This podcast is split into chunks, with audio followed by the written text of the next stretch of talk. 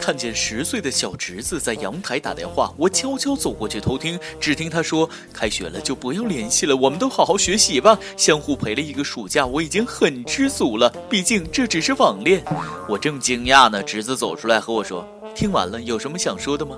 我说没有。侄子说：“那我说一句，他相信网恋是因为他才十三岁，你呢？你应该去相亲。”那一刻是小侄子一生中装逼的最巅峰。每次聊到这里，他都会激动的从轮椅上站起来。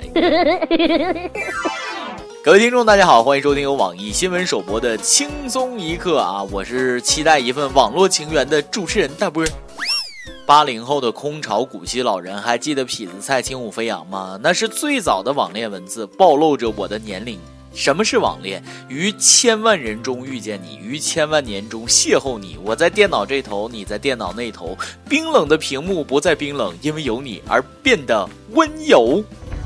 往上一个你，往上一个我，往上你的温柔，我就犯了错。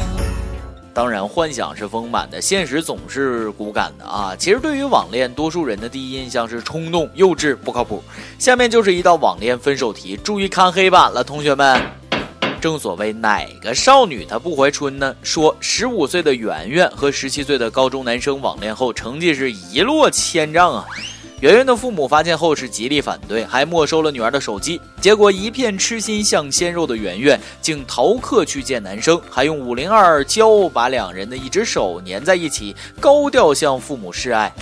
用五零二证明五二零，very good 啊！这个九零后空巢老人来一波双击六六六六六六，还好懂得少，不然指不定粘哪儿呢。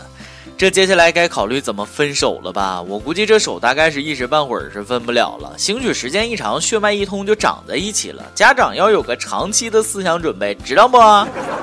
无法想象，如果突然间其中一个人拉肚子了，到那时会不会觉得错爱了？说好的今生不放手，但你总得给我一个去厕所解腰带的机会吧？看来爱真的需要勇气呀。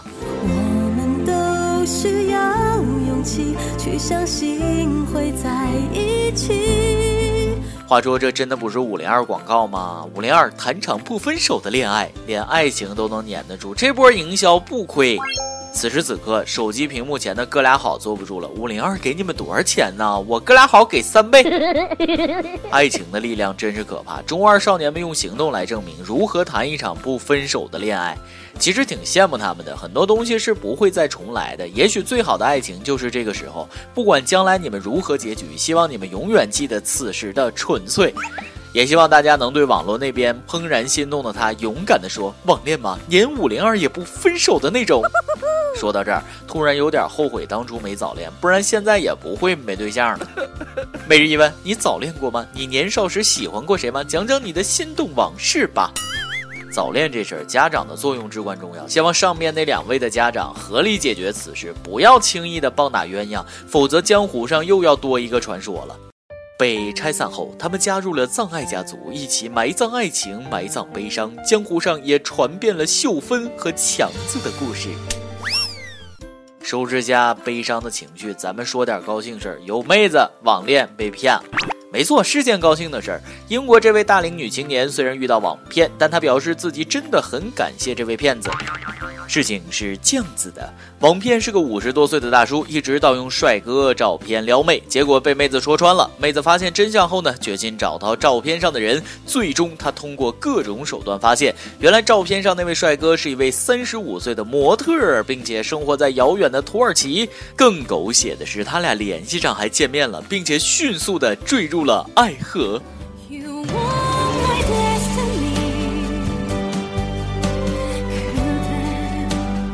是的，他被骗了，也找到真爱了。所以说，这尼玛就是个看脸的社会。如果是个大帅逼拿丑照骗妹子，应该就不会被甩了。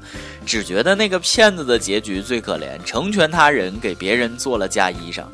我对你付出的青春这么多年，换来了一句谢谢你的成全。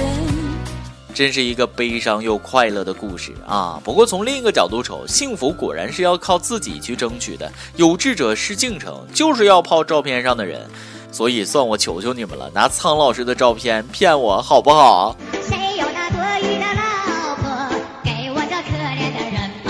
要知道，像这样的现实魔幻童话故事是少之又少的。童话故事里从来不写王子和公主幸福的生活在一起之后会怎样，但总会告诉我们，青蛙其实是王子，野兽原来是美男，这本身就是最扯淡的预言。相信吧，小伙儿，童话里都是骗人的。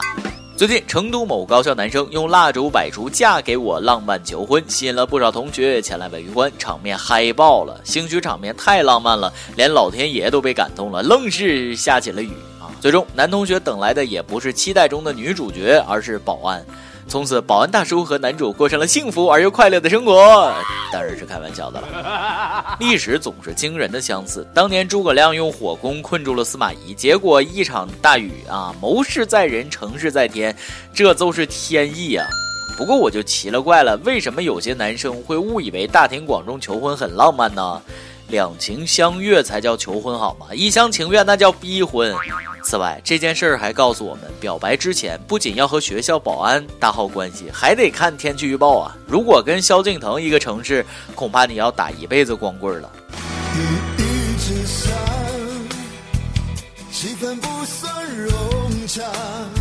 大爷，萧敬腾注定是你的死敌。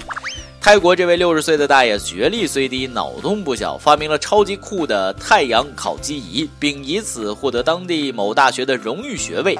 烤鸡仪的构造是酱式的，把一千块长五寸、宽三寸的镜子绑在大铁架上，就能用镜子反光产生的高温烤鸡了啊！据说十分钟左右就能把一公斤多的鸡肉烤熟，环保又好吃啊！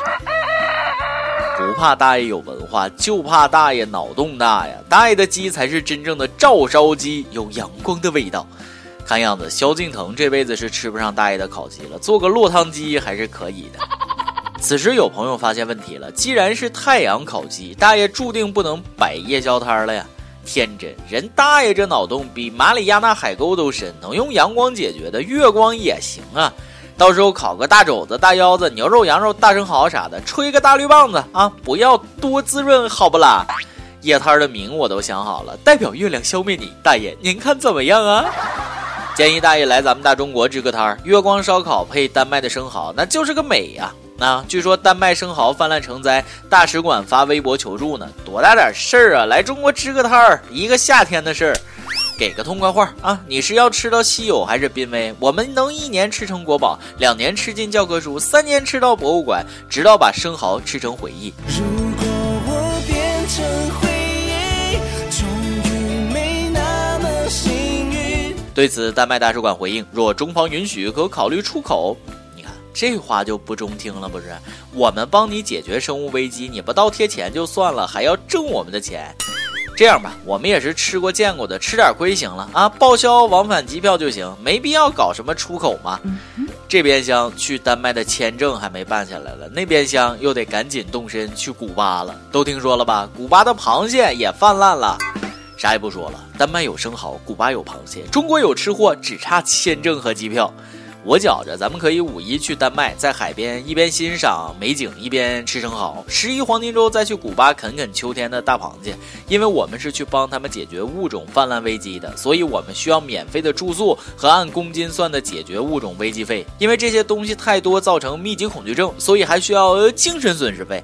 比起后患无穷的代价，钱算什么呢？对吧？今天你来阿榜跟阿榜他们上期问了，听说榴莲是一个十分极端的水果，有人喜欢的不得了，有人讨厌的不得了。弱弱的问一句，各位有能接受榴莲的味道吗？网易四川省成都市手机网友说了，我老婆很喜欢吃，我一般让她买回来，打开抽油烟机，在抽油烟机底下吃。这个能告诉我是什么牌子的抽油烟机吗？急需。有淮安老蒋说了，有时候有时候宁愿选择榴莲不放手。所以这就是你没有对象的原因吗？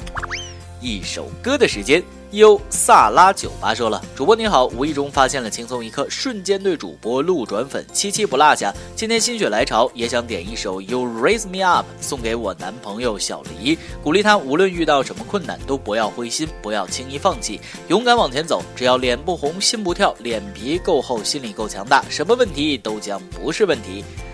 真羡慕小林有你这么好的女朋友，真替他高兴啊！而我连女朋友都没有。”行了，不说伤心事了。music，有电台主播想当地原汁原味的方言播轻松一刻，并在网易和地方电台同步播出吗？请联系每日轻松一刻工作室，将您的简介和录音小样发送至 i love 曲 at 幺六三点 com。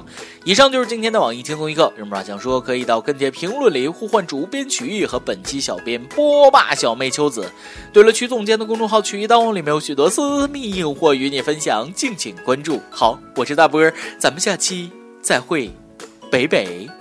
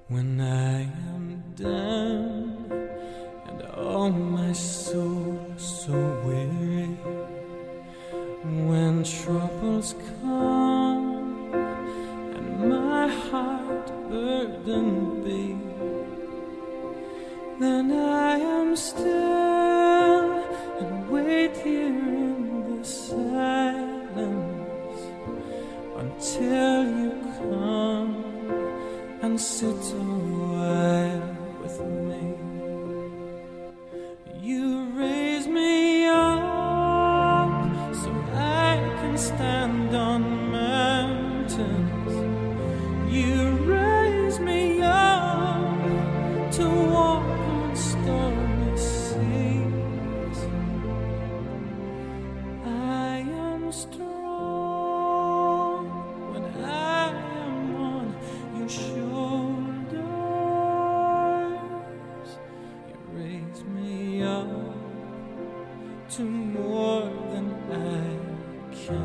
free.